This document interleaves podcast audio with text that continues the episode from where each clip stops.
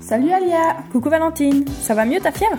Oui, un peu merci. Tu viens apporter les leçons? Ouais, c'est le Géo. On a parlé du volcan Arenal. Ah, celui qui se trouve au Costa Rica? Ouais, tu le connais? Oui, je suis allée en vacances là-bas. C'est bien celui qui se trouve à environ 90 km au nord de la capitale de Saint-Rosé Oui, il se trouve dans une réserve naturelle très riche. Exactement.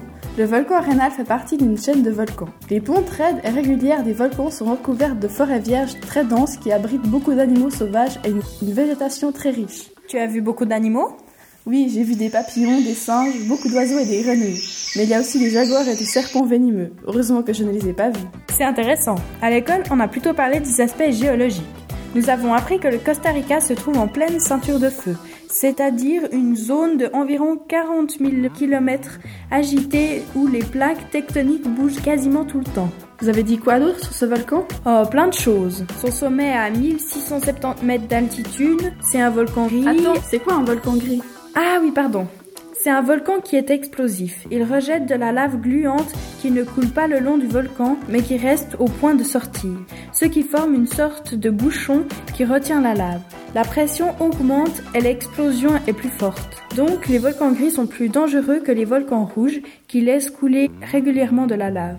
J'ai entendu dire que c'est le plus jeune volcan du Costa Rica et qu'il est resté en éruption constante depuis 1968. C'est aussi le plus actif. Oui, c'est vrai, mais dis-moi, tu connais un peu son histoire? Oui, on me l'a raconté.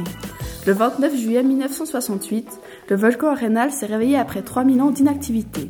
C'est ce jour-là qu'il formé 4 cratères sur son sommet et qu'il a tué environ 90 personnes avec une coulée de lave inconnaissante. Après cette forte explosion, une partie de la forêt vierge a été brûlée. C'est intéressant. Le prof ne nous a pas donné tous ces détails. Par contre, il nous a dit que les habitants étaient très fiers de leur volcan car il a un cône parfait. Et il intéresse beaucoup de touristes qui viennent visiter le pays.